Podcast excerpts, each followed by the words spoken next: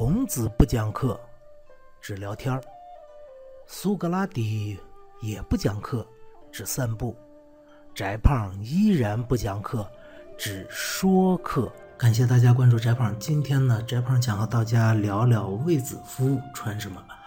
卫子夫呢，我们前两集已经说过了，她呢是从一个歌女，最后变成了汉代的皇后的，所以她呢基本上民间服饰和宫廷服饰都穿过哈。呃，那卫子夫的汉代人应该穿什么呢？首先啊，我们说这个汉代人呢，无论男女是都可以穿那种长袍大裙子的啊，这有。女子还好说，穿个裙子我们能理解。男子呢，你想象一下，就像苏格兰人似的，男人穿裙子，画面就有点诡异了。但是更诡异的事情是，如果您穿越到汉代，翻开这个卫子夫的裙子，您会看到，哎，她裙子里是穿裤子的，而且这个裤子非常有意思，是开裆裤。呃，汉人呢，呃，之前所有的裤子呢都是开裆裤，无论男女啊。这个只有在一种时候他不穿开裆裤，就是骑马的时候，那个磨得太疼，是吗？那汉人穿裤子是从什么时候开始穿这种连裆裤的呢？很有意思，是从汉昭帝时期开始穿连裆裤的。汉昭帝的皇后上官皇后这个女人呐，为了防止汉昭帝呃出轨啊，老和这个 宫女发生关系，于是就命令皇宫里所有的宫女穿一种叫穷裤的东西，那种裤子呢。呃，它是有个裆的，呃，而且这个裆呢是拿绳子系在这个前后面啊，有点像我们现在这个相扑，日本相扑运动员穿的那种古古怪怪的裤衩所以，一个中国女人为了防止老公出轨，想出了连裆裤的主意。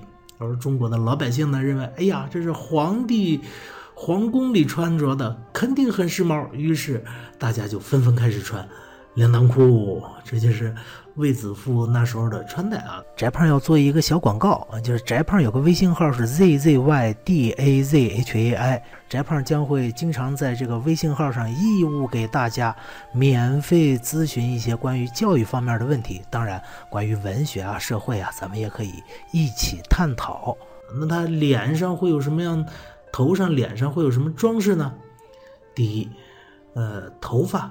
要梳很高的发髻，这个 汉代人呐，尤其是这个呃西汉那边的时候，他是汉武帝时期，这个女子梳的比较高的发髻，而这个发髻要高到多少呢？当然有个传说是比较夸张啊，要高到一尺，一尺是多少呢？汉代一尺相当于现在大约二十厘米，二十厘米多长呢？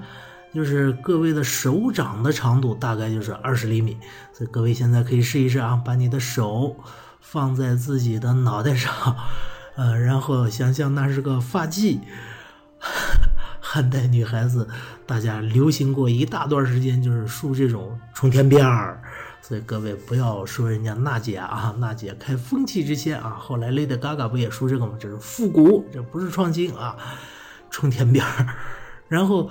女孩子嘛，总是要描个眉、画个目的。那描眉怎么描呢？这个传说还是汉武帝时期啊。这个女孩子喜欢画这种广目，就是眉毛画的特别特别粗，粗到什么地步？占到一半的额头。当然这个有点夸张啊，一半的额头呀。各位想象一下，现在您可以拿俩手指头比在自己这个呃额头上面，放在眉毛上面，大概就是你一半额头的宽度。啊，这么长的，这么这么粗的眉毛，这个实在是让人有点接受不了啊！当然，后来汉朝人还流行过一段细眉，就是很细，但是要很弯曲，而且要是连眉，就是一字眉。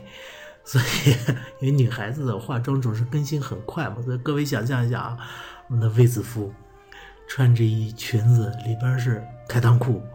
然后梳着一个一掌一手掌高的发髻，一会儿是，一会儿是广目，这个半额头粗的大眉毛，一会儿又是细眉毛，但是是连眉一字眉，画面太美，翟胖已经醉了，你醉了吗？